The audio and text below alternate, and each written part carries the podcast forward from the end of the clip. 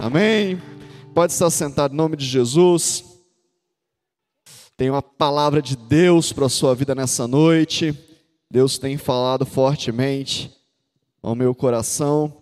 Esse é o segundo tema que eu mais gosto de pregar. O primeiro tema que eu mais gosto de pregar é sobre reino, reino de Deus. E o segundo tema que eu mais gosto de pregar é sobre honra, porque eu sei que é algo que funciona, funciona na minha vida, funciona na sua também. Eu quero desafiar você a aprender e colocar em prática esse assunto. Você vai ver como que isso muda a sua história, muda a sua vida, muda o seu destino. Se tem algo que pode mudar o seu destino, é você colocar em prática a palavra de Deus. Pode mudar. Muda as nossas vidas. Nós falamos na semana passada sobre autoridade, falamos só recapitulando, falamos sobre é, autoridade civil, desmembramos algumas autoridades, né, autoridade eclesiástica, autoridade familiar, autoridade social, e nós vamos é, destrinchando isso ao longo desses dias, nós vamos falando sobre isso ao longo das próximas terças-feiras. Deixa, deixa, eu te contar uma novidade de uma vez.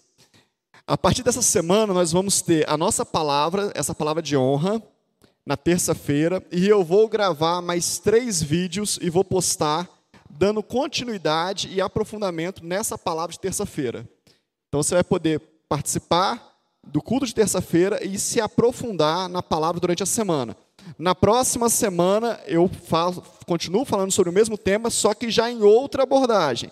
E vou aprofundar de novo durante a semana. Amém? Então é bem, vai ser bem legal porque nós vamos poder trabalhar juntos durante a semana, vai poder comentar, colocar os seus, as suas dúvidas, vai poder mandar mensagem para a gente e a gente vai trabalhando durante a semana para não perder. Eu e alguns anos atrás aqui na igreja sobre a gente é, é, se encher da palavra de Deus, se encher do Espírito e conseguir manter isso durante um tempo. O que acontece? A gente às vezes vem no culto, se enche da palavra, a palavra impacta a nossa vida, se enche da presença de Deus, só que a gente vai gastando isso ao longo da semana. E aí quando nós chegamos no domingo, a gente está com a reserva lá embaixo de novo. Aí tem que encher de novo. Então imagina você se você consegue manter esse tanque cheio, ou pelo menos mais cheio do que você tem mantido durante a semana, e aí quando chega no domingo você coloca um pouco mais de combustível, e um pouco mais de combustível, você vai viver muito melhor, não é isso? Buscar a Deus é isso, todos os dias eu quero te ajudar a viver isso em nome de Jesus. Então nós falamos sobre isso, falamos também que é, nós somos pessoas que vivem em uma democracia tentando entender um reino. Como que isso é confuso para a gente, né? A gente vive numa democracia como governo, como país, como nação, mas o nosso Deus fala de reino. O nosso Deus é um Deus rei. E aí você tem que entender como viver esse reino nessa democracia. Como fazer essa transição, isso é muito importante. O que mais que nós falamos? Falamos sobre. É, depois, se você quiser ver, no, no canal da igreja, na Família Viva, tem uma palavra minha lá postada, se chama Pilares do Reino. Dá uma olhada lá, vai te ajudar a entender algumas coisas sobre o reino de Deus, vai te ajudar a desenvolver essa capacidade aí de entender sobre reino. Vale a pena você ver. Nós falamos sobre a, a, toda autoridade é legítima e vem de Deus. Né? A Bíblia fala sobre Romanos 13, verso 1, diz que não existe autoridade que não proceda de Deus. E aí nós continuamos falando sobre isso, e eu quero agora desenvolver um pouco esse assunto nessa terça-feira com você que está aqui comigo, com você que está em casa aí. E o primeiro texto que eu queria compartilhar com você está em João, Evangelho de João, capítulo 19, no verso 11. E aí nós vamos logo é, para algo assim bem, bem desafiador, né? Evangelho que escreveu João, capítulo 19, verso 11, Jesus sendo interpelado e diz assim: Respondeu Jesus: Nenhum poder terias contra mim se de cima não te fosse dado, mas aquele que me entregou a ti, maior pecado tem. Jesus falando com Pilatos, falando: Olha, você não teria poder nenhum se não fosse Deus tivesse te dado. Né? Aquele que estava julgando o mestre, aquele que estaria sendo responsável pela morte do mestre, Jesus fez: olha, se você não tivesse Se o Pai não tivesse dado poder, você não teria poder nenhum.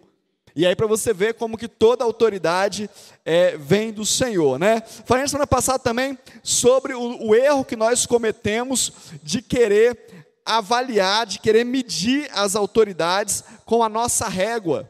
Né, nossa régua falha, nossa régua é, é, cheia de questões, e a gente agora decide se a gente vai honrar ou não alguém de acordo com o nosso parecer, com aquilo que nós entendemos ser certo ou ser errado. Mas a palavra de Deus diz que a nossa justiça é como trapo de imundícia. Então, para que, que vale a nossa justiça, né? Achar que alguém está certo, achar que alguém está errado, a justiça vem de Deus, Ele é o Senhor, e eu sei que eu tenho algo desafiador para você hoje, eu sei que eu tenho algo difícil de você talvez receber no seu coração. Eu queria que você abrisse o seu coração. Eu vou falar sobre autoridades ímpias. Vou falar sobre autoridades que não fazem aquilo que a gente acha que está certo. Como aceitar essas autoridades? Você conhece a autoridade ímpia? Não? Conhece ou não? Participa comigo, você que está aqui. Você conhece gente que está na posição de autoridade, mas não faz o que é certo? E aí, como viver? O que, a Bíblia fala sobre isso? O que a Bíblia diz sobre isso? É sobre isso que nós vamos falar com você sobre esse assunto. Falei sobre isso, então, eu penso, escrevi aqui, que por causa disso, pessoas têm ficado surdas e cegas nos nossos dias cegos e surdos, pessoas que querem avaliar os outros, pessoas que querem medir os outros, pessoas preocupadas com isso, têm se tornado cegas e surdas, perambulando pela cidade, nas nossas igrejas, participando dos cultos até, mas não, conse não conseguem mais ouvir Deus, não conseguem mais ouvir o Espírito Santo, vivem de igreja em igreja, de, destilando os seus achados, a sua ira, é, é, dando lugar a Jezabel, dando lugar ao espírito de Jezabel, que faz se levantar contra profetas, que faz se levantar contra autoridade, que faz se rebelar por conta de querer achar que nós sabemos alguma coisa. Ao invés de nos debruçarmos sobre a palavra de Deus, ao invés de procurar ouvir Deus, ao invés de querer saber o que, que Deus fala sobre esse ou sobre aquele assunto. Eu tenho ficado muito espantado, não sei se você tem é, percebido isso, mas nesse tempo de, de isolamento, é, quanta coisa na internet, quant, lógico que você tem percebido, né? Quanta informação, quanta coisa colocada e quanta coisa que não presta, quanta coisa que não dá nem para ver, que não dá nem para ouvir, quantas coisas são colocadas ao vento, palavras lançadas ao vento, que não dá para a gente absorver. E aí, porque a gente não se debruça sobre a palavra de Deus, nós podemos, corremos o risco de levar uma vida de derrota, de perdas, uma busca frenética e interminável por algo que nós não vamos alcançar porque queremos fazer do reino de Deus uma democracia. Ele é o rei, ele é o Senhor, é ele que manda, é ele que dá as ordens, a lei é dele, o poder é dele, ponto final. Não é democracia, não é o que eu acho, não é o que a maioria pensa, não é o que as pessoas querem, é o que Deus quer. Amém ou não amém? Você pode dar uma glória a Deus aí? Não. A régua não é minha, a régua é dele. E a régua dele é a ferida a régua dele é perfeita e é ele que julga todas as coisas. Então, falando sobre, sobre essa autoridade que não é exatamente como a gente gostaria que fosse, eu queria começar falando sobre três autoridades da Bíblia que foram terríveis, mas eram autoridades. Primeiro quero falar com você sobre Faraó, né, sobre o rei, né, um rei foram vários reis, mas Faraó lá da época de Moisés, lá em Êxodo 9, verso 13, fala assim, ó: Então disse o Senhor a Moisés: Levanta-te pela manhã cedo e põe-te diante de Faraó e diz-lhe: Assim diz o Senhor Deus dos hebreus: Deixa aí o meu povo para que me sirva. Vamos parar por aí rapidinho. Deus manda Moisés e a Faraó pedir para Faraó deixar o povo ir. Quem era Deus, quem era Faraó? Quem tinha mais autoridade, Deus ou Faraó? Matava Faraó lá, não é verdade? Passou um raio na cabeça dele, partia ele no meio, o povo vai embora, acabou. Só que Deus não quebra princípios, Deus não quebra o que ele estabeleceu. E ele manda Moisés ir a Faraó e fala: pede para Faraó liberar o meu povo, porque o meu povo me sirva. Deixa de te servir e passe a me servir. Aí no próximo versículo fala assim: ó, porque desta vez enviarei todas as minhas pragas sobre o teu coração, sobre os teus servos, sobre o teu povo, para que saibais que não há outro como eu em toda a terra porque agora tenho estendido minha mão para te ferir a ti e ao teu povo com pestilência, para que sejas, sejas destruído da terra. Mas, deveras, isso, para isto te mantive, para isso Deus o manteve, para mostrar o meu poder em ti. Olha o que Deus fala com Faraó. Eu te mantive para mostrar o meu poder através da tua vida, para que o meu nome seja anunciado em toda a terra. Olha que coisa tremenda. Deus usando um líder, uma autoridade, que estava escravizando o povo dele, Deus permitiu. Por que, que o povo foi escravo? Porque o povo desobedeceu a Deus. Então, uma coisa vai puxando a outra. E aí, desobedeceu a Deus, se tornou escravo, mas a autoridade de Faraó foi constituída por Deus. Você está entendendo? Amém ou não amém? Você está entendendo aí? Segundo líder que eu coloquei aqui, Nabucodonosor, rei teve um início bom diante de Deus, mas terminou como um animal no pasto, né? Diz a palavra de Deus. Tamanha foi a sua negligência, tamanho foi a sua, o seu desvareio, a sua loucura. Jeremias 43, 10 fala assim: você está anotando aí? Anota aí. Diz assim: Diz-lhes, assim diz o Senhor dos exércitos, Deus de Israel: Eis que eu enviarei e tomarei a Nabucodonosor, rei da Babilônia, meu servo Olha o que Deus está falando. Tomarei o rei da Babilônia, está vendo tudo errado, meu servo, ele é meu, está me servindo, fui eu que o coloquei aí, e porei o seu trono sobre essas pedras que escondi, e ele estenderá a sua tenda real sobre elas. Olha, então o rei que era ruim, o rei que, que fez coisas terríveis, mas era servo de Deus, foi Deus que colocou ele lá. Você está entendendo? Não. É uma autoridade, Deus que o colocou. Terceiro, eu queria falar com você sobre Saul. Saul, querido. Alguns pregadores falam que o povo escolheu Saul e Deus escolheu Davi. Querido, é uma heresia enorme, de todo o coração. Não existe nenhuma autoridade constituída na terra que não venha de Deus. Foi Deus que constituiu como rei, Deus que permitiu, era só não escolher ele, ué. Mas Deus o quis como rei, e foi um bom rei no início, servia a Deus depois se perdeu. 1 Samuel 15, 11 fala assim, ó, 1 Samuel 15, verso 11, fala assim: arrependo-me, Deus se arrependendo de haver posto a Saul como rei. Então foi Deus que colocou, foi Deus que colocou ele lá. Arrependo-me de ter colocado como rei, porquanto deixou de me seguir e não cumpriu as minhas palavras. Então, Samuel se contristou e, e à noite clamou ao Senhor. Três lideranças ruins autoridades ruins, mas que Deus confirma que foi Ele que constituiu. Eu queria começar essa palavra, tem bastante coisa para compartilhar com você, acalmando o seu coração. Quando você entende que a coisa é de Deus, você fica mais calmo mais atribulado? Talvez você está passando por alguma coisa na sua casa, na sua vida, na sua família, no seu trabalho. Falando, você não pode ser de Deus. E às vezes é Deus tratando, tratando com você. Foi Deus que permitiu. Foi Deus que estabeleceu. Três autoridades constituídas por Deus. Depois, você sabe a história, estou tentando resumir aqui. Davi é levantado como rei, né, depois que Deus rejeita Saul, serve a Saul por 14 anos. Já era rei, já tinha sido ungido rei, diante de Deus era rei, amém ou não? Era rei. Amém? Mas estava esperando, tem tanta, tem tanta revelação nisso, querido. Se a gente começar a entender esse negócio, olha só. Abre aí comigo, acompanha comigo então. Primeiro livro de Samuel, capítulo 24, verso 9. Acompanha comigo que eu quero agora começar a aprofundar nesse assunto com você.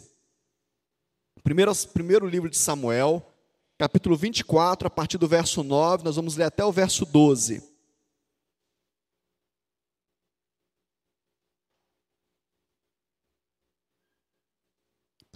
Quando você achar, você dá um glória a Deus de crente aí. Amém. Tem crente aqui, ué. Aleluia. Diz assim, ó. E disse Davi a Saul: Por que dás tu ouvido à palavra dos homens que dizem: Eis que Davi procura o teu mal? Eis que este dia os teus olhos viram que o Senhor hoje te pôs em minhas mãos nessa caverna. E alguns disseram que te matasse, porém a minha mão te poupou, porque eu disse: Não estenderei a minha mão contra o meu Senhor, pois é ungido do Senhor. Olha, pois meu pai vê aqui a orla do teu manto na minha mão. Olha só, porque cortando-te eu a orla do manto não te matei. Sabe, pois, e vê que não há na minha mão nem mal nem rebeldia alguma, e não pequei contra ti, porém tu andas à caça da minha vida para matirares. Julgue o Senhor entre mim e ti, e vingue-me o Senhor de ti, porém a minha mão não será contra ti. Saul tinha ido à caça de Davi, é a segunda, a primeira vez, tem a segunda vez ainda. Saul vai procurar ele, vai caçá-lo para matá-lo, porque não queria que ele sucedesse o trono. Davi tira um pedaço da sua orla, do, da sua veste, para mostrar que podia ter matado, e fala: não, tenho, não, vou, não vou te tocar nunca, não vou tocar a sua vida. Por quê? Porque você é ungido de Deus. Deixa eu te falar um negócio, querido. Talvez fosse fácil para mim e para você, para mim que não sou nada, chegar para Saul e falar: Saul, eu não vou te matar porque você é rei. Agora, imagina você que o profeta tinha descido o óleo sobre Davi e tinha dito para ele que ele seria rei. E ele passasse a se achar rei. E agora o rei que sucede ele está nas suas mãos. Foi de Deus, ué. Foi Deus que colocou ele aqui. Vou matar esse homem? Sim ou não? Eu já sou rei mesmo, Deus já falou que eu sou rei. Mas Davi tinha princípios de Deus na sua vida, tinha o caráter de Deus. Falou, não posso, foi Deus que ungiu, Deus é que vai julgar, Deus é que vai tirar, eu não toco nele. Autoridade, e estava falida, era uma autoridade falida, uma autoridade sem, sem mais é, é, nenhuma moral diante de Deus mas Davi não tocou. E aí, Davi, ele, ele, ainda vai ser provado mais na frente ainda. Mas eu queria falar algumas coisas com você. Olha, Davi tinha, já tinha unção, tinha ou não? Samuel tinha ungido Davi já? Já tinha unção, mas não tinha autoridade. Olha que coisa forte. Tá? Olha só, olha como, como, como que isso é revelador. Só a unção não é autoridade. O Senhor tem que, tem que te constituir por autoridade. É necessário ter unção para isso, mas é o Senhor que coloca. Você pode ser autoridade por conhecimento humano, você pode falar, nossa, o, o, o doutor José é uma autoridade nesse assunto, porque sabe muito, porque estudou muito, porque entende muito. Humanamente você pode dizer, você pode ser autoridade em uma área, em um assunto, mas para representar o reino de Deus, é necessário que seja colocado por Deus. E aí nós vamos chegar num lugar que você vai entender por que, que tantas pessoas se perdem ministerialmente, eclesiasticamente e até a salvação. É nesse momento que muitos se perdem, por não entender isso. Deixa eu continuar com você aqui, ó. Davi não se atreveu porque ele sabia que um dia seria ele, e ele não podia quebrar o princípio. Amanhã eu sou o rei. Se eu semear isso hoje, eu vou colher. Eu não posso quebrar esse princípio. Muitos de nós estamos colhendo coisas hoje porque nós quebramos o princípio ontem. Porque nós não honramos ontem, nós não respeitamos ontem, nós não esperamos os tempos ontem, nós não respeitamos o agir de Deus ontem. Hoje nós pagamos o preço de uma semeadura mal feita, de ter semeado algo mal. E aí, muitos não chegam a lugar nenhum porque existe um tempo de teste. Ele não, se ele não reconhece a autoridade por achar que essa unção que ele recebeu basta, a autoridade nunca chega. Ele é reprovado. E aí, hoje à tarde, eu estava pensando sobre isso, falei, Deus, é isso mesmo, Espírito de Deus falando no meu coração, e aí Deus começou a trazer alguma coisa na minha mente, algumas expressões que eu já ouvi em gabinete, que eu já ouvi de pessoas, que eu já ouvi de púlpito, alguém dizendo, não, mas eu prego melhor que o meu pastor, mas é ele que é o pastor, não é você. A autoridade está com ele, não está contigo. Você tem a unção de pregar, mas não tem autoridade de pastorear. É diferente. Ah, mas eu canto melhor que o fulano, eu canto melhor do que o meu pastor.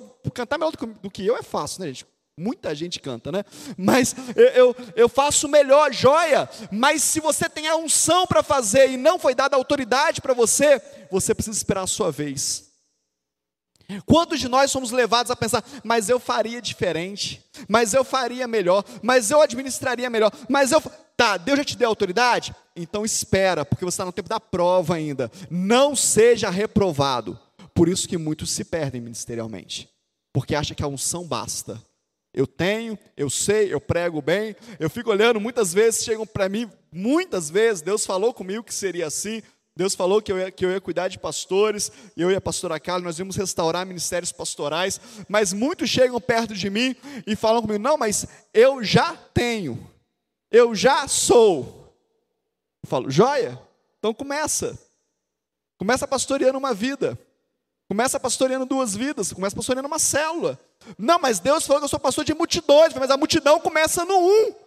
Nenhuma multidão começa no 100, no 200, no 3 mil, no 10 mil. Toda multidão começa no 1, começa no 1, tem que chegar um primeiro. Ah, não, para mim não dá. Eu já tenho a unção, mas não quer ser provado para ter autoridade. A autoridade chega depois da sua prova. A autoridade chega depois da sua aprovação, depois da minha aprovação é que chega a autoridade. E aí Davi foi, foi testado de novo, né? Davi novamente é testado. 1 Samuel, capítulo 26, verso 9. Deus faz todo o exército de, de Saul dormir. E aí Davi vai com Abissai, com um amigo querido dele, com um guerreiro, né? Um guerreiro, cara era bravo, né? Abissai, e ele vai lá, e, e em algum momento eles conversando, Abissai fala com ele assim: mata ele. Mata ele, é a sua chance, mata ele agora. E aí no versículo 9 ele fala assim: Nenhum dano lhe faças, porque quem estendeu a sua mão contra o ungido do Senhor e ficou inocente.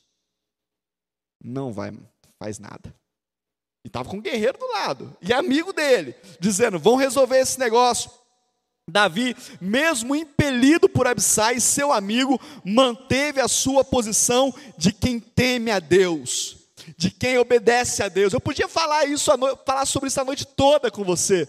Tem tanta revelação de Deus nessa, nesse versículo aqui. Não estende a sua mão, Abissai.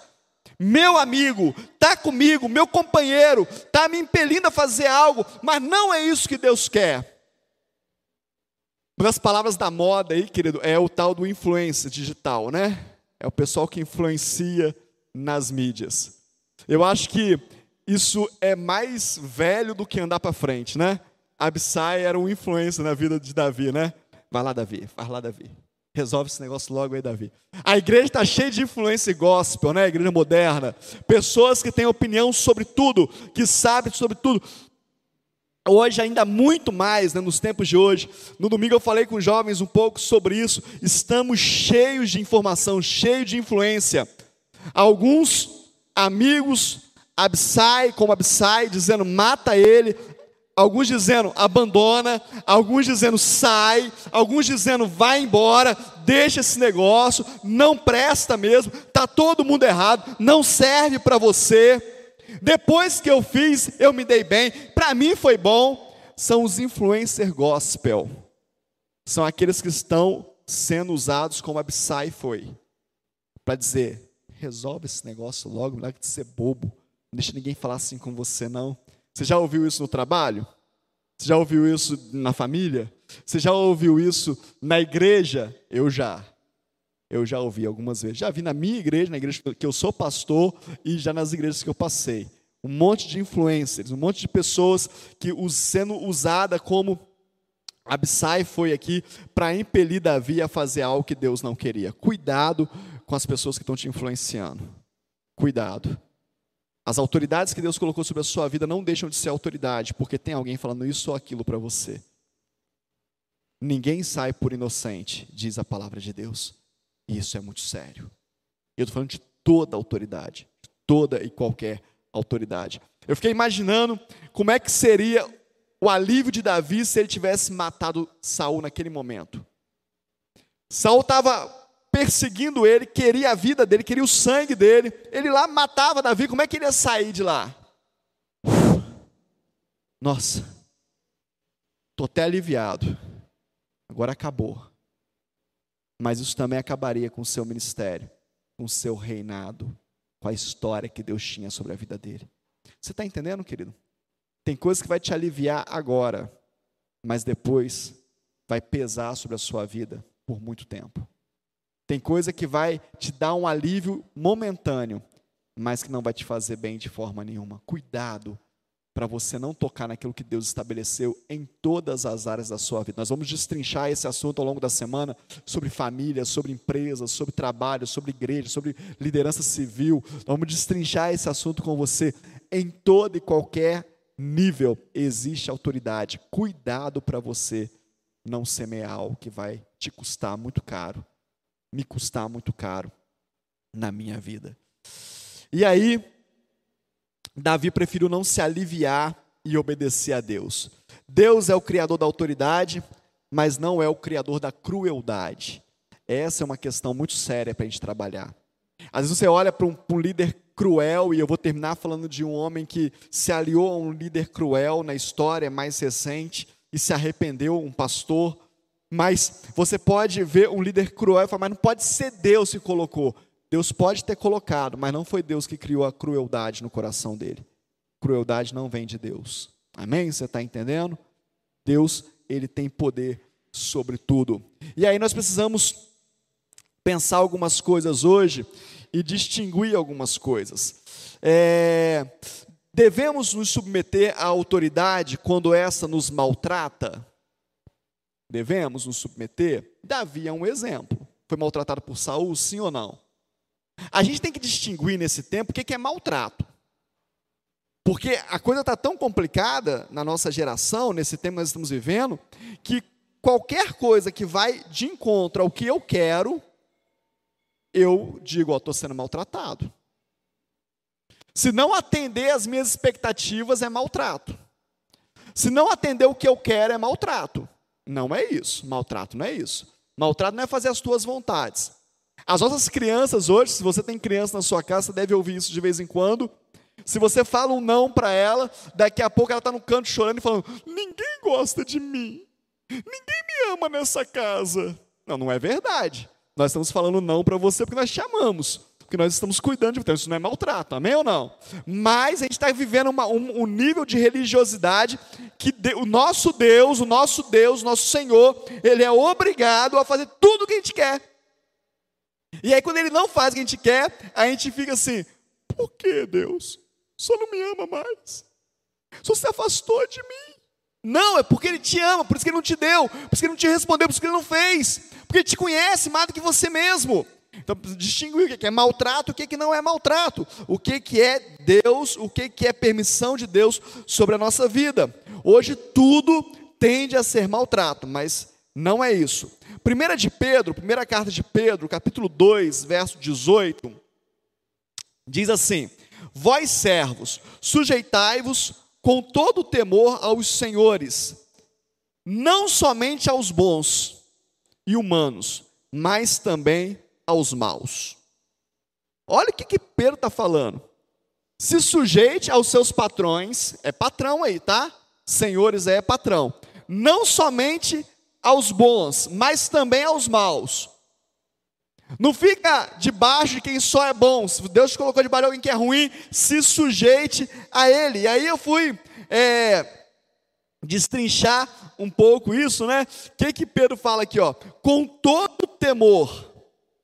Agora, o que, é esse temor? Temor a Deus, fazer a vontade de Deus. Quando nós submetemos a uma autoridade, nós estamos fazendo a vontade de Deus não é a vontade da pessoa, é obedecendo a Deus. O que mais importa é obedecer a Deus, amém ou não? O que mais importa na nossa vida é obedecer o Senhor. Então, esse temor é querer fazer a vontade de Deus, com toda a vontade de fazer a vontade de Deus. Se submeta, esteja submetido a essas autoridades. E aí nós ouvimos pessoas dizer: Ah, você vai. Já ouvi, né? Já ouvi algumas vezes essa frase, anotei aqui porque é recorrente na minha vida. Você vai ter que me conquistar. Você vai ter que conquistar a minha confiança para que eu me submeta a você. Para me liderar, você tem que me conquistar. Querido, não é bíblico. Não é direção de Deus, não existe isso. Isaías capítulo, capítulo 11, verso 3, fala assim, ó: Deleita, deleitar-se-á no temor do Senhor, e não julgará segundo a vista dos teus olhos, nem repreenderá segundo o ouvir dos teus ouvidos. Sabe o que o profeta está falando? Não julgue pelo que você vê. Ele está falando sobre autoridade aqui. Não julgue pelo que você ouve. Deleite-se no que Deus colocou sobre a sua vida. Aceite. É isso que Deus está falando conosco. E aí a gente começa agora a querer avaliar o que Deus está fazendo. Você acha que Deus se alegra disso ou Deus se entristece com isso? O que, que você acha? É uma decisão nossa. Não só os bons, como também os maus. E aí, algumas traduções falam assim: não só os bons, mas também os perversos. E aí eu fui destrinchar um pouco isso, do grego é escolhos. E aí, o que, que quer dizer essa palavra, dessa tradução? Não somente os bons, mas os tortos, os maus, o maldoso, o injusto. Está falando é para a gente se submeter. Algumas versões em inglês dizem assim: ó, não somente aos bons, mas também àqueles que são desonestos, aqueles que são tiranos. Olha só, aqueles que te tratam mal, é isso que ele está falando. Imagina você falar, vou me submeter a, a, alguém que é desonesto. É o que a Bíblia está falando. Nós vamos distinguir uma coisa da outra daqui a pouco. Mas é o que a Bíblia diz. Porque não cabe a mim avaliar e julgar pelo que eu vejo, pelo que eu ouço. Cabe a mim aceitar a vontade de Deus na minha vida. Você está entendendo? Não. É Deus que estabelece. E eu não estou aqui para julgar, eu não sou juiz na vida de ninguém. Você não é juiz, Deus não estabeleceu a gente por juiz. Então não vou aceitar, não. Eu comecei a falar, estava todo mundo assim com o rostinho tranquilo e tal. Aí a coisa vai caminhando, aí o, o rostinho já começa a cair, o semblante já começa a cair, o rosto já começa a ficar sério. Você está sério em casa também aí? Mas é a palavra de Deus, é Deus que está falando. É a palavra de Deus para a nossa vida. E está na Bíblia, está tudo escrito na Bíblia, estou provando para você. E aí, a primeira coisa que eu preciso saber é que existe um Deus bom que cuida de nós e Ele é a minha justiça. Você confia em Deus, querido? Você confia que tudo contribui para o bem daqueles que amam a Deus? Você, você crê nisso? Você tem amado a Deus de todo o teu coração, de todo o teu entendimento? Então, o que está acontecendo na sua vida é permissão de Deus, sim ou não? É por temor a Deus que você obedece, sim ou não? É só observar os princípios de Deus, é só observar a palavra de Deus, é só ver se passa pelo crivo da palavra de Deus. 1 Pedro 2, verso 21, eu estou te dando bastante referência bíblica, porque eu sei que esse tema é um tema difícil, e eu preciso mostrar o que a Bíblia fala para você. 2, 21 até o 23 fala assim: ó, porque para isso sois chamados, pois também Cristo padeceu por nós, deixando-nos um exemplo para que sigais as suas pisadas o qual não cometeu pecado, nem na sua boca se achou engano, o qual não o injuriava, não injuriava, o qual padecia não ameaça, mas entregava-se àquele que julga justamente. Querido, não há problema nenhum em nós sermos maltratados neste mundo. Deus julga justamente. Deus é a nossa justiça. Confiar em Deus é o negócio. Não tem problema nenhum. Paulo fala que nós, profetas, né, somos escória do mundo, os apóstolos, né, são escória do mundo. Joia, Deus é a nossa justiça. É Ele que nos justifica, é Ele que nos defende, é Ele que nos protege. 1 de Pedro também 3,9 fala assim: ó, não tornando mal por mal ou injúria por injúria, isso é do ímpio lá, mal por mal, vai me pagar, vai ver como é que é, é do ímpio, não é do crente, não é do salvo, ou injúria por injúria, antes, pelo contrário, bem dizendo, sabendo que para isso foste chamados, para que por herança alcanceis a bênção. Sabe o que Pedro está falando para a gente aqui, querido?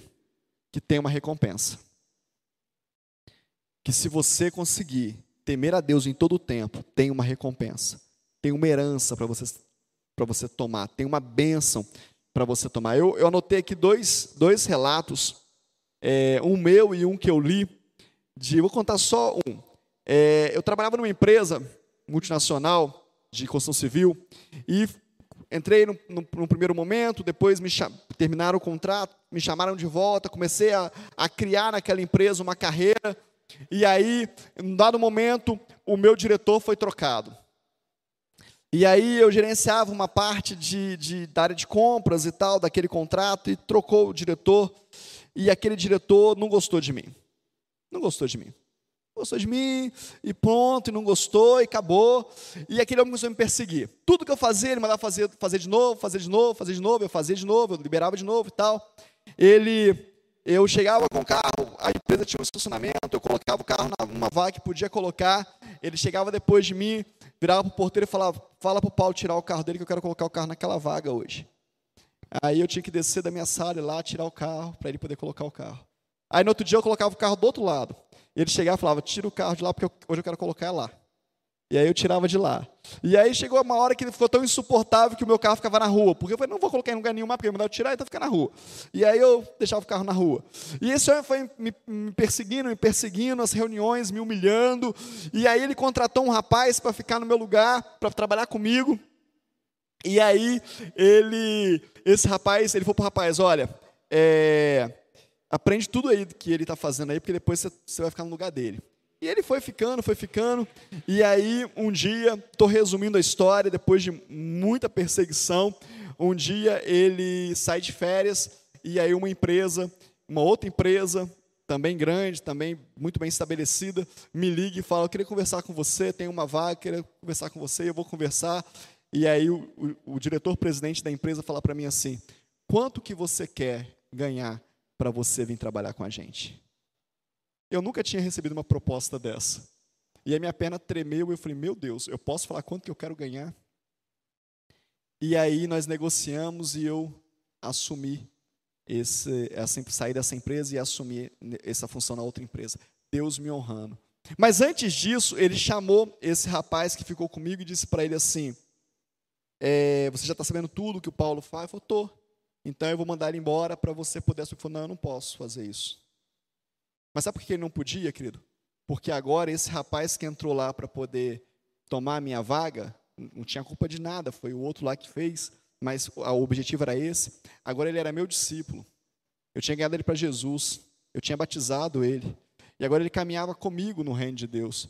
E ele falou: se você mandar o Paulo embora, eu vou embora também, porque eu não posso fazer isso. E eu só saí de lá no dia que Deus me tirou, honrado, para a honra e glória do Senhor, com um salário melhor, com condições melhores, porque o Senhor cuida de nós, Ele é a nossa justiça. Não tenha medo, não tenha necessidade de querer defender a tua justiça, defender a tua verdade. Deus é a sua justiça. Apenas respeite as autoridades que Deus colocou sobre a sua vida. Amém? Pode dar um glória a Deus aí? Vamos lá então. Existe uma diferença entre obediência e submissão, são dois graus aqui.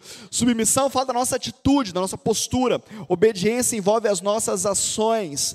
Posso parecer uma coisa e fazer outra. Não, pode deixar que eu faço, pode deixar que eu vejo, ah, mas não faz nada. Não tem nenhuma das coisas, não tem nem submissão nem obediência. Está desonrando a palavra de Deus, desonrando a Deus, desonrando quem Deus colocou sobre a sua vida.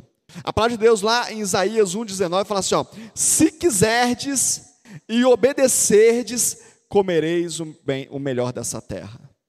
Tem que querer no coração, tem que desejar. Tem uma outra versão, eu coloquei aqui, ó.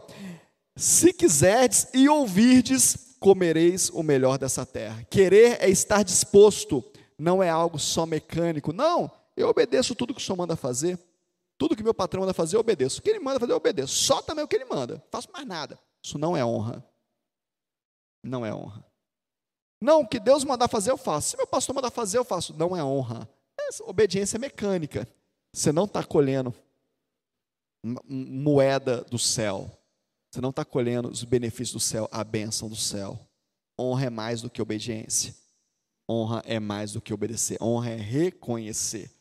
Hebreus capítulo 13, verso 9, fala assim, ó: Obedecei aos vossos guias, aos vossos líderes, e sede submissos para com eles, pois velam por, a, por vossa alma, com quem deve prestar contas, para que façam isso com alegria e não gemendo, porque isso não aproveita a vós outros. A gente, quando começa a aliviar a carga de quem está acima de nós, de quem estabeleceu, Deus coloca sobre nós a sua mão e a sua bênção. Somos nós que somos abençoados. Mas aconteceu em algum momento uma distorção desse negócio, e agora a gente fala assim: não, se o fulano fizer, porque o fulano é. Não posso nem falar o que falam, né? Porque é feia a palavra. O fulano é puxinha. O fulano é isso, é aquilo. A honra ficou distorcida, porque a, a desonra fecha o céu. A desonra, o que, que o diabo mais quer fazer com a sua vida? O que, que você acha que ele mais quer fazer? Acabar com ela, te roubar, te destruir. E aí ele rouba a sua alegria, ele rouba a sua prosperidade, ele rouba as tuas bênçãos, te ensinando coisas que são contrárias à palavra de Deus. Os filhos, é, é, antigamente, respeitavam muito mais os pais do que respeitam hoje.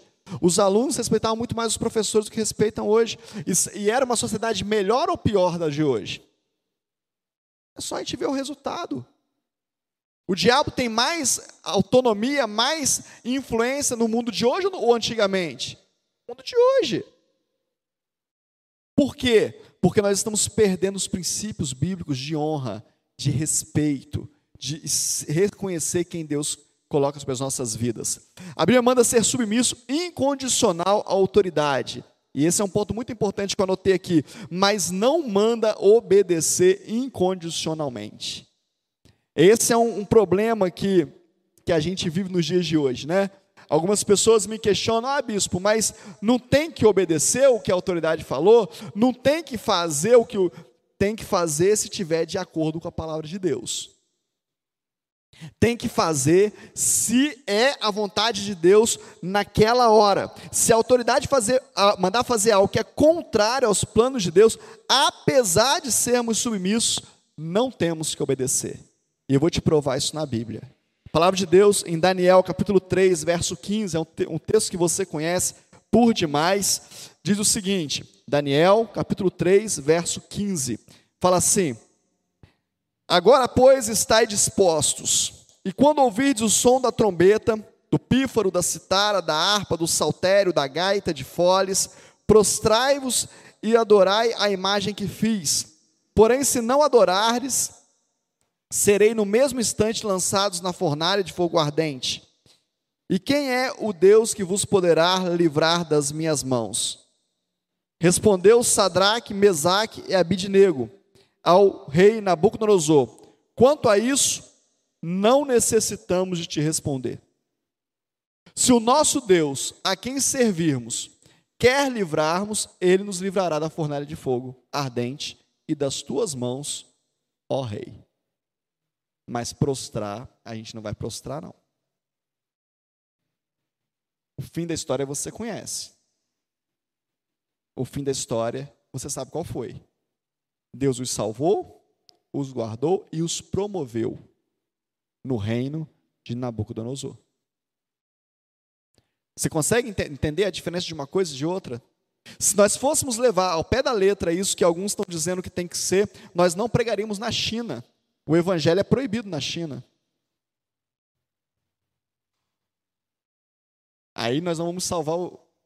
Amém? Você está entendendo? Não. Nós não mandaríamos os, os missionários para países onde o evangelho é proibido. Porque a autoridade lá diz que é proibido, mas não é isso que a Bíblia diz. A Bíblia fala assim: ser-me-eis minhas testemunhas em Samaria, em Judéia e até os confins da terra. Acabou. Deus mandou que a gente vá até os confins da terra. Quem que é a nossa autoridade? É Deus. Amém ou não? Você está entendendo? Não. Então nós precisamos entender essas coisas. Nós precisamos colocar o peso das coisas diante da palavra de Deus. E aí nós deixamos de fazer o que é trivial, o que é rápido, o que é, é, é imediato, que é uma autoridade imediata, que é algo imediato, que é algo que está no nosso convívio diário, nosso pai, o nosso patrão, o nosso pastor, o nosso líder. Nós deixamos de ensinar isso para os nossos filhos e estamos preocupados com aquilo que está distante de nós. Não tem nada a ver conosco. E justificamos isso para trazer para dentro da nossa vida uma justificativa que nós não concordamos. E aí, quando nós falamos nós não concordamos, nós estamos abrindo uma brecha no mundo espiritual para que o diabo haja na nossa vida. Você está entendendo, querido? Como é que funciona o negócio? É sério. E aí, quando eu falo de honra, nós precisamos é, é, é, entender algumas coisas muito fortes. O que, que é honra? Honrar uma autoridade, eu estou falando de, de todo tipo de autoridade aqui. Respeitar, reconhecer como autoridade, declarar que tem autoridade, não se opor no sentido de ser é, oposição por oposição, nós podemos falar o que nós pensamos, sim ou não? Podemos, temos total liberdade, onde, onde há o espírito da liberdade, amém ou não? Podemos, não tem problema. Hoje mesmo eu fui questionado por uma pessoa, de uma, uma forma muito educada, muito cordial, sobre os meus posicionamentos. Um membro da igreja. Ah, porque o senhor se posiciona e tal. E sim, me posiciono. Me posiciono com transparência, com verdade, não desrespeito ninguém, falo o que eu penso como pessoa, como homem, e ponto. Te incomoda? Não, porque às vezes alguém pode ficar incomodado. Bom, tudo bem, incomodado alguém vai estar o tempo todo. Não é verdade? Eu também me incomodo com um monte de coisa, mas isso não me dá o direito de desrespeitar as pessoas, de afrontar, de, de agredir. Amém ou não? Você está entendendo? Não. Agora, com cordialidade, com respeito, com transparência, com verdade, com sinceridade de coração. Nós precisamos entender que honra tem a ver com sinceridade, querido. Honra tem a ver com obediência. Honra tem a ver com posicionamento de quem nós somos diante das pessoas. Precisamos entender isso.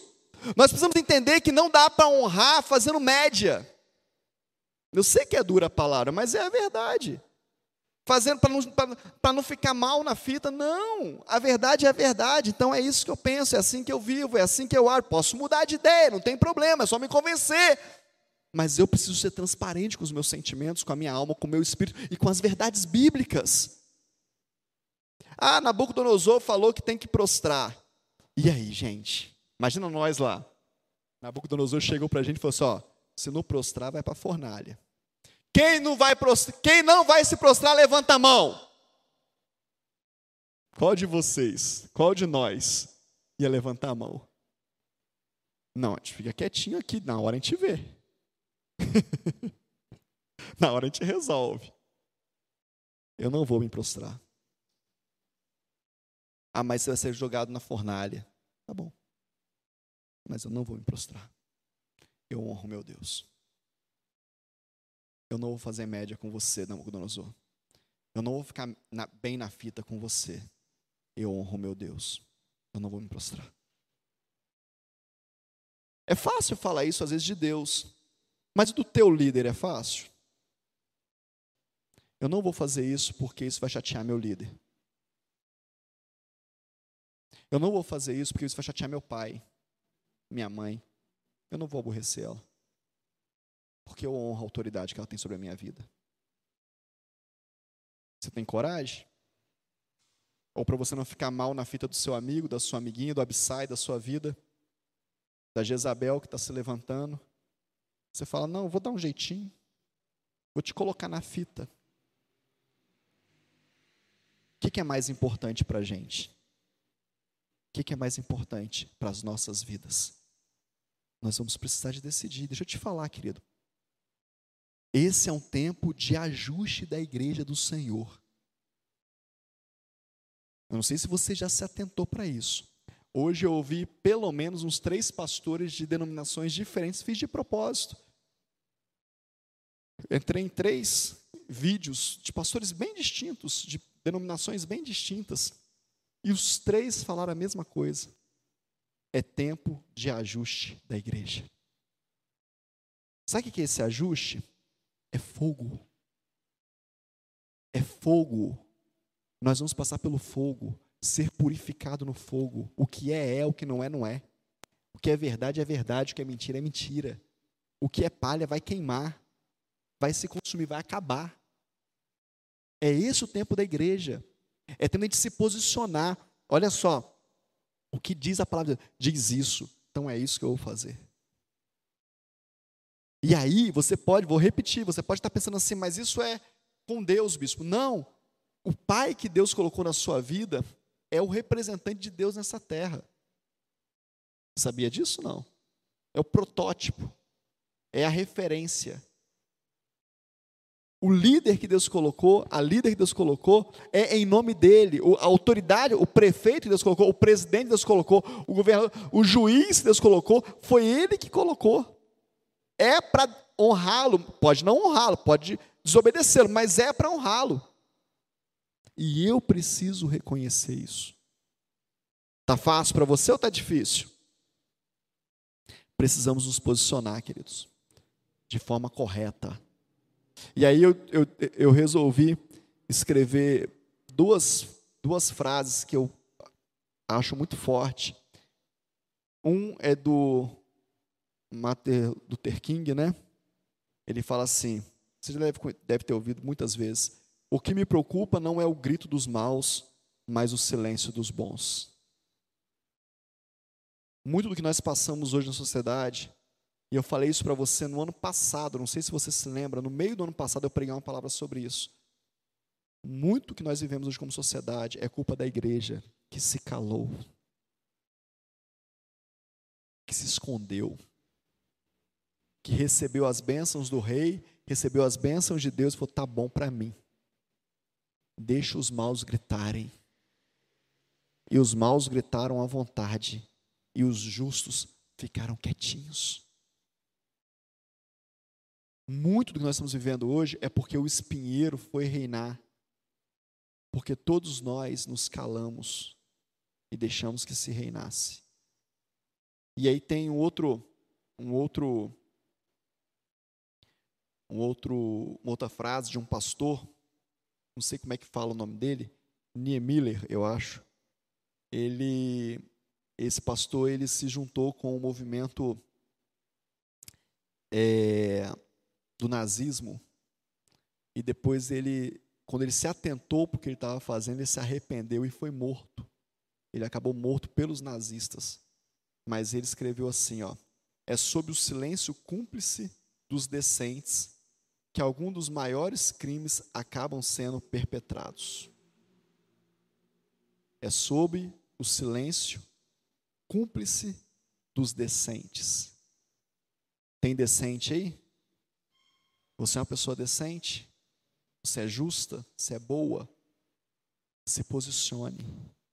Se posicione de duas maneiras: quem você é em Deus e quem são as pessoas que Deus colocou sobre a sua vida.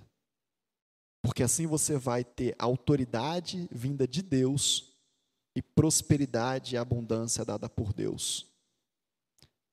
A palavra de Deus fala que o maior abençoa o menor. Seja humilde. Peça a bênção. reconheça quem está acima de você, na área que você está, e peça para te abençoar. Fala, me abençoa. Coloca a mão sobre a minha cabeça. Você tem autoridade sobre a minha vida, então. O pai tem autoridade, a mãe tem autoridade, o pastor tem autoridade. Se reconhece como ovelha, tá, querido? Não, eu vou lá na igreja lá daquele pastor lá e tal, mas eu nem gosto muito dele. Tal. Tem, ó, pode orar até rachar os bicos. Não dá nada. O pastor pode ungir você, te banhar de óleo. Ó, acontece nada. Agora, se eu reconheço, se eu aceito como boca profética de Deus, como boca de Deus na minha vida, Deus faz cumprir, porque Ele é Deus de princípios. Amém? Vamos ficar de pé. Vamos orar, vamos falar com Deus.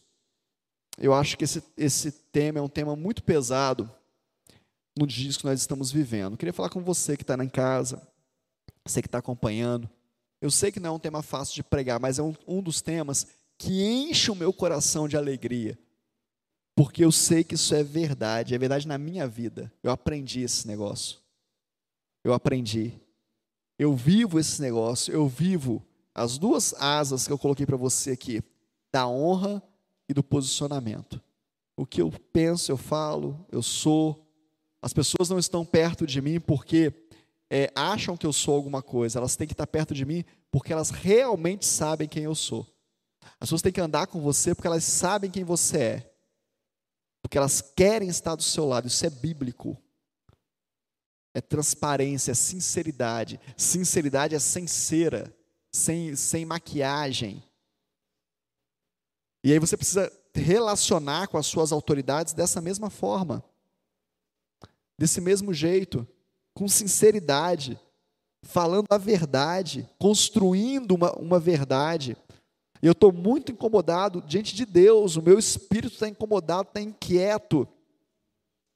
Com essa, com essa, essa igreja, não é esta igreja, a igreja de um modo geral, essa igreja que, que fica é, é, é em cima do muro, essa igreja que não se posiciona, essa igreja que, que não, não honra, não respeita, essa igreja que qualquer vento a leva para um lado e para o outro. Nós precisamos assumir, querido. Deixa eu te falar um negócio com você. Jesus, olha o que, Jesus disse. Jesus falou o seguinte: olha, quem comigo não está, não ajunta, espalha. Olha o que, Jesus disse. Não tinha nem notado esse texto. Quem não ajunta, espalha. Deixa eu te falar um negócio. Quem não está com, comigo, Jesus dizendo, quem não anda do meu lado, quem não é, constrói comigo, destrói o reino do meu pai. É isso que ele está dizendo. É sério demais. Você acha que eu dou ouvido para quem se levanta contra o meu líder? Quem anda comigo há algum tempo sabe como é que, qual é a minha atitude. Liga para mim e vai falar mal do bispo José Elias para você ver.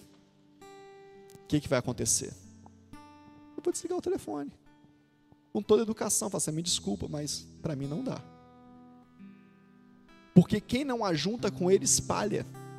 Eu preciso entender isso. Ah, não, mas agora eu vou ser amiguinho do Caio, porque o Caio, o Caio é contra o senhor, mas eu, a minha amizade com o Caio, você está espalhando o reino de Deus. Estou te falando. Você está me escutando aí, como profeta de Deus falando para você. Não espalhe, ajunte o que Deus está fazendo. Aceite para crescer, para ter prosperidade e abundância na sua vida. Feche os seus olhos, curva a sua cabeça, se você quiser. Tem algo na sua vida que você precisa pedir perdão a Deus, que você não, não tinha entendimento disso, você não tinha entendimento do que, que é autoridade, o que, que é honra biblicamente. Você achava que precisava honrar só aqueles que Deus tinha que fazia as coisas certas, que fazia as coisas boas. Pede perdão para o Senhor. É tempo de ajuste da igreja. É tempo de quebrantamento. É tempo de posicionamento em Deus. O que, que a Bíblia, o que mais importa é o que a Bíblia diz. O que mais importa, eu respondi para essa, essa, essa pessoa que me perguntou hoje, foi, olha só, o que mais importa para mim é o que a Bíblia diz. Se a Bíblia diz que é, então é, e ponto final. O que mais importa é temer a Deus, é ter temor, querer obedecer a Deus, querer fazer a tua vontade, e se submeter e honrar, é temer a Deus. Pai, nós estamos na tua presença mais uma vez, nós precisamos acertar isso nas nossas vidas. Nós precisamos, Deus, nos levantar e declarar que o Senhor é o nosso Deus, o nosso Senhor, te respeitar, temer o teu nome, temer a tua presença. Mas também nós precisamos aceitar aqueles que o Senhor tem colocado sobre as nossas vidas. E muitas vezes nós não aceitamos, Pai. Muitas vezes nós acabamos perdendo a bênção por não reconhecer quem o Senhor estabeleceu. Muitas vezes nós queremos matar Saul, ouvimos Absai. Muitas vezes damos lugar às ideias de Jezabel, queremos matar os profetas. Deus, tem misericórdia das nossas vidas, tem misericórdia da minha vida, Senhor, tem misericórdia da sua igreja na terra, traz a verdade, traz a clareza, traz a revelação sobre o teu povo, sobre a minha vida, Pai, traz, nós queremos te obedecer, te me submeter a Ti.